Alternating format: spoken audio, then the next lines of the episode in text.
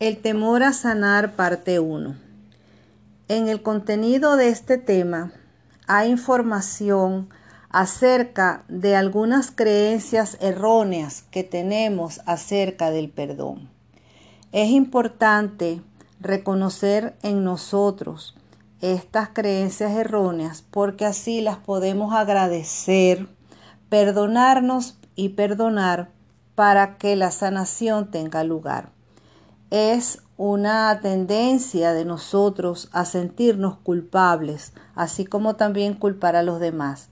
Pero tanto culpar a los demás como culparnos a nosotros mismos no nos ayuda a la desaparición de la enfermedad. Entonces, ¿qué vamos a hacer con esta información?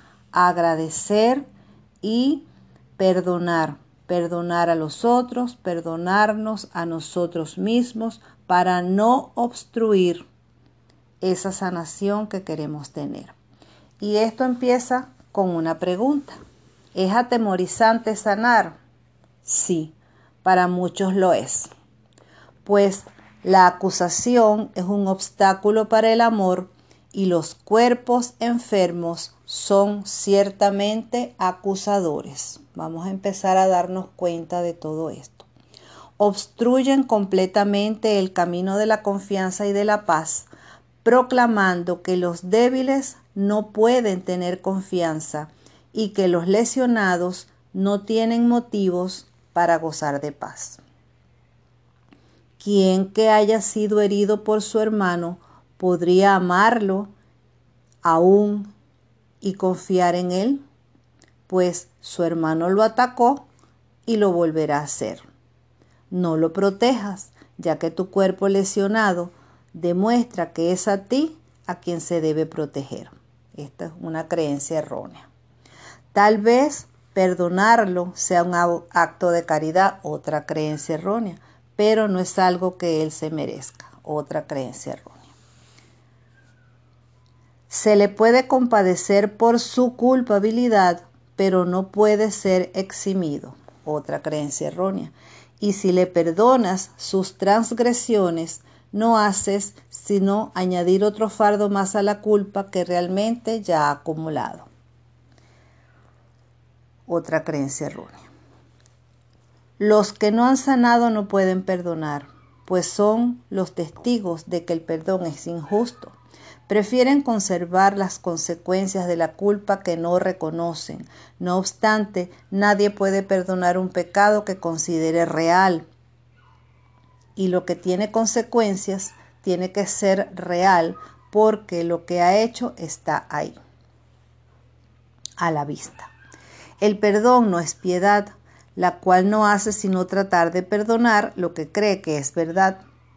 No se puede devolver bondad por maldad, pues el perdón no establece primero que el pecado sea real para luego perdonarlo.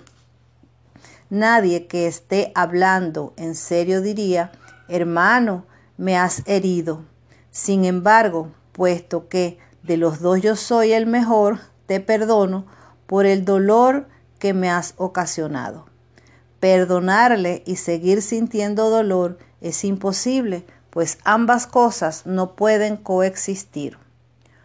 Una niega a la otra y hace que sea falsa. Ser testigo del pecado y al mismo tiempo perdonarlo es una paradoja que la razón no puede concebir, pues afirma que lo que se ha hecho no merece perdón, lo que se te ha hecho no merece perdón.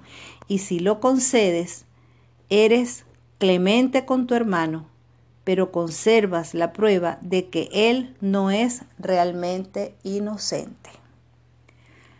Los enfermos siguen siendo acusadores.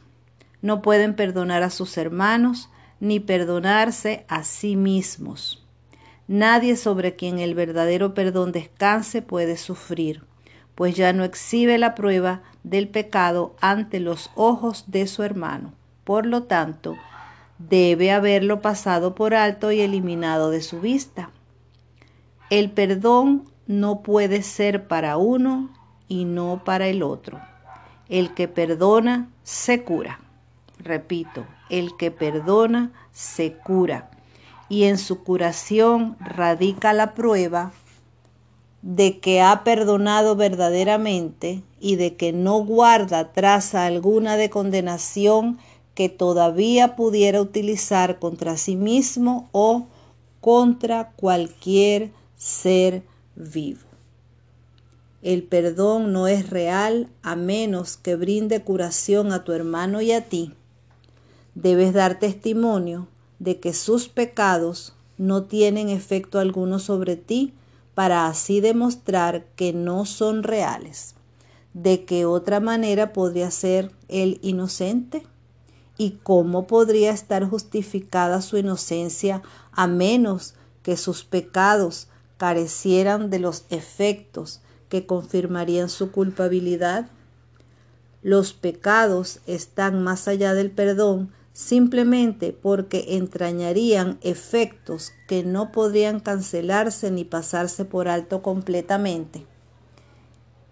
En el hecho de que puedan cancelarse radica la prueba de que son simplemente errores.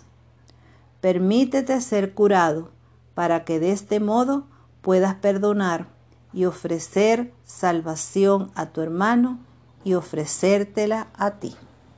Gracias.